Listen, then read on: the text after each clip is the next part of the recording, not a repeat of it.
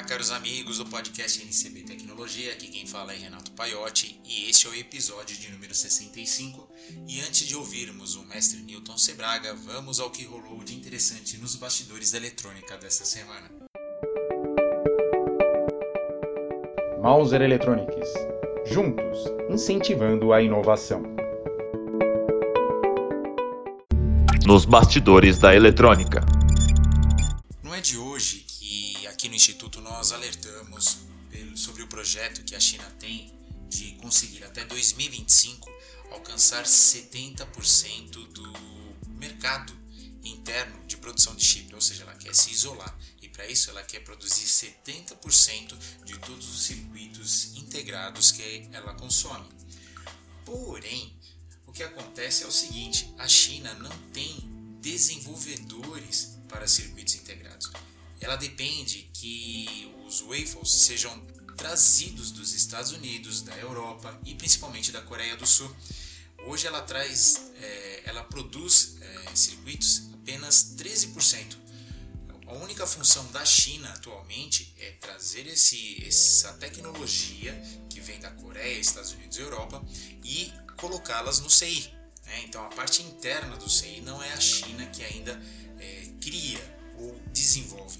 Pensando nisso, para chegar nessa meta de 2025 com 70% da produção interna de CI, a China está precisando de desenvolvedores. Até então, ela só trabalhava com manufatura e agora ela quer engenheiros que façam é, a coisa acontecer. Então ela está atrás aí, está investindo muito em educação, assim como fez a Coreia tempos atrás, para que possa ter engenheiros eletrônicos, desenvolvedores para a produção desses CIs. Uh, recentemente, a China liberou alguns números em termos de investimento e só para você terem uma ideia, o número é, financeiro investido é, em jovens uh, ou em projetistas de, de, de CIs aumentou 400%. Mas isso é um número muito alto é, e alguns já veem que não será possível chegar a 2025 com 70% da produção interna. Então ainda algumas negociações deverão ser feitas ainda tanto Europa, Estados Unidos e Coreia do Sul. Indo nessa tendência também nós temos os Estados Unidos cada vez mais criando fábricas de manufatura de CI, que ela não quer levar o waffle até a China e por sua vez é, tornar o CI verdade lá, né? Eles vão encapsular. Eles querem fazer isso no, nos próprios, no próprio Estados Unidos. Digital Twin ele é um sistema muito usado na indústria, onde você utiliza a inteligência artificial e supercomputadores para fazer um clone virtual de uma fábrica. Para que serve isso? Quando você tem o Digital Twin ou tem um arquivo, você pode fazer algumas mudanças dentro da planta de uma fábrica, não na real, mas sim na virtual, e ver o que impacta essa mudança. Você ganha ou perde é, eficiência. A União Europeia, visando o mundo verde, está fazendo um projeto com todos os países, com supercomputadores e satélites, onde nós teremos o Digital Twin da Terra. Eles querem analisar o que aconteceria se uma determinada empresa ou um determinado fator climático aconteça no mundo, o que pode acontecer de bom ou ruim. Esse projeto provavelmente, segundo eles, leva de 7 a 10 anos, mas o legal é que é uma parceria entre os países europeus com supercomputadores e aí poderemos é, tomar decisões antecipadas de algumas mudanças, ora em plantação, ora em produção de petróleo ou de indústrias. Eu achei a ideia muito interessante e a utilização da inteligência artificial, da, da supercomputação em prol da vida. Agora nós vamos ouvir o nosso mestre Newton Sebraga, lembrando a você é, de se inscrever aqui no canal, né, assinar o nosso podcast e acompanhar todas as nossas lives que acontecem todas as sextas-feiras às 4 horas da tarde, onde sempre trazemos um convidado bacana para aprendermos um pouquinho mais sobre um assunto que está envolvido com tecnologia e clarear um pouco a nossa mente em termos de desenvolvimento tecnológico. Agora você fica com o mestre Newton Sebraga.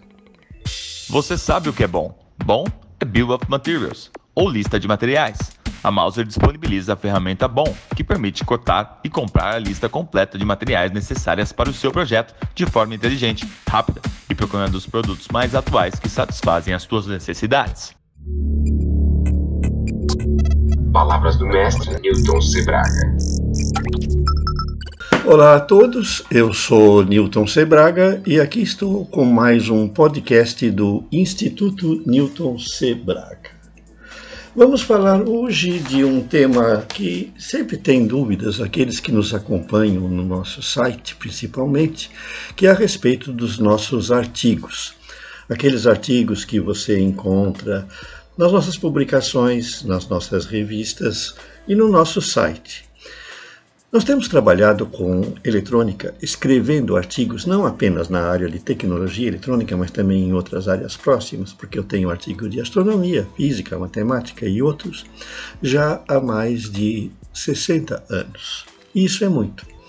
Então, nós temos aí uma variedade de artigos é, muito grande, nós temos mais de, temos milhares de artigos, que são de épocas diferentes. Então eles tratam a tecnologia de uma maneira diferente, que é a maneira como se tratava na época em que ele foi escrito. Vocês não podem esperar que eu fale de transistores hoje do mesmo jeito que eu falei num artigo que eu escrevi, por exemplo, em 1970. É muita diferença, né? Os transistores eram diferentes, o uso era diferente, a tecnologia que se empregava na fabricação dos transistores era outra havia uma diferença muito grande, até o custo, né? O transistor, quando chegou ao Brasil, era um componente caro. Ele vinha numa caixinha com um datasheet dentro. Você não comprava aos montes como você faz hoje, né? Com o dinheiro de um transistor daquela época, você comprava uns 50, 100 de hoje. Então vejam que havia muita diferença nisso, e isso se reflete nos nossos artigos. Assim, se você navegar pelo nosso site, você vai encontrar artigos de todos os tipos, de todos os níveis e de todas as épocas.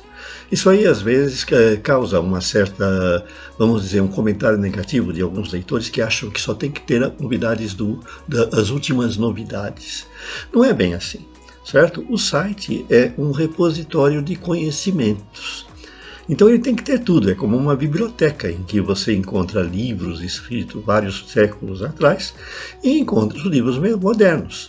Não significa que aqueles livros antigos que ser jogados fora, muito pelo contrário.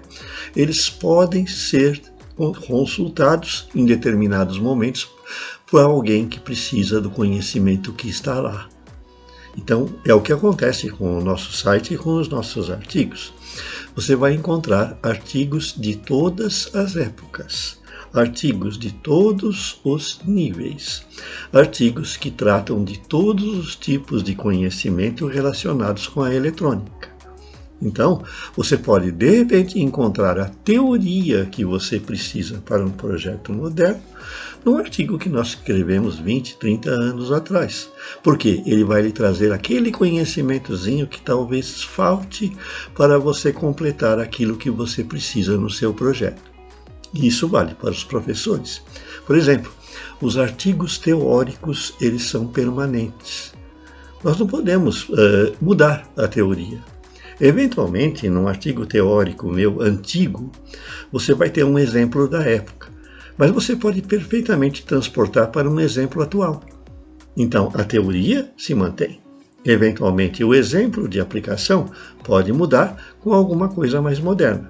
Tanto que, como nós sabemos que isso ocorre, nós temos artigos teóricos de determinados assuntos e que eles foram feitos várias vezes em várias épocas. Eles foram atualizados. Não o conteúdo principal, mas os exemplos de aplicação por exemplo, na hora que eu ensino como funciona um determinado sensor de luz e eu dou um exemplo, eu posso dar um exemplo lá do passado, no artigo inicial, usando um transistor da época. O mesmo artigo, a mesma teoria, quer dizer, alguma coisa que trata do mesmo assunto, mas que eu escrevi muito tempo depois, pode dar como exemplo um circuito que usa o mesmo sensor, usando um circuito integrado. E até o próprio sensor ele pode, ao longo do tempo, sofrer aperfeiçoamentos. nós podemos ter uma evolução das características dos componentes. Muda o princípio de funcionamento? Não. É tudo a mesma coisa. Então vejam que o site também funciona dessa forma.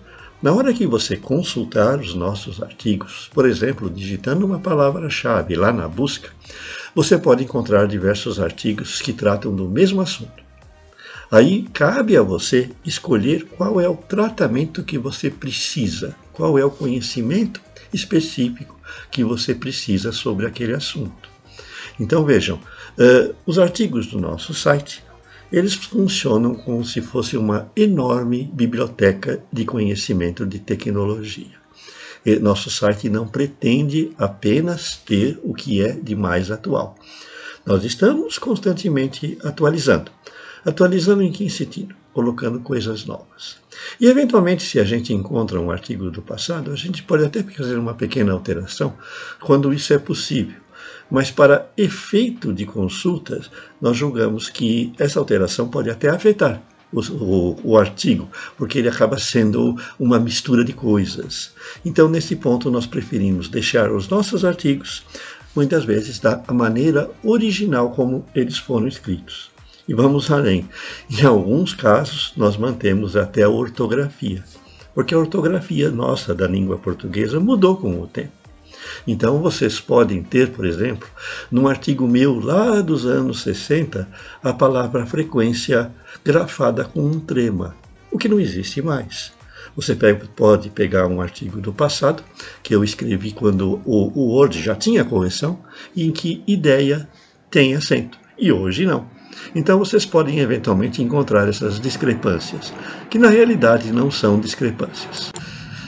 Na realidade, elas constituem em uma uh, variedade de informações de épocas diferentes, muitas vezes mantidas na forma original, porque nossos leitores, aqueles que consultam os artigos do nosso site, podem precisar dessas informações na forma original.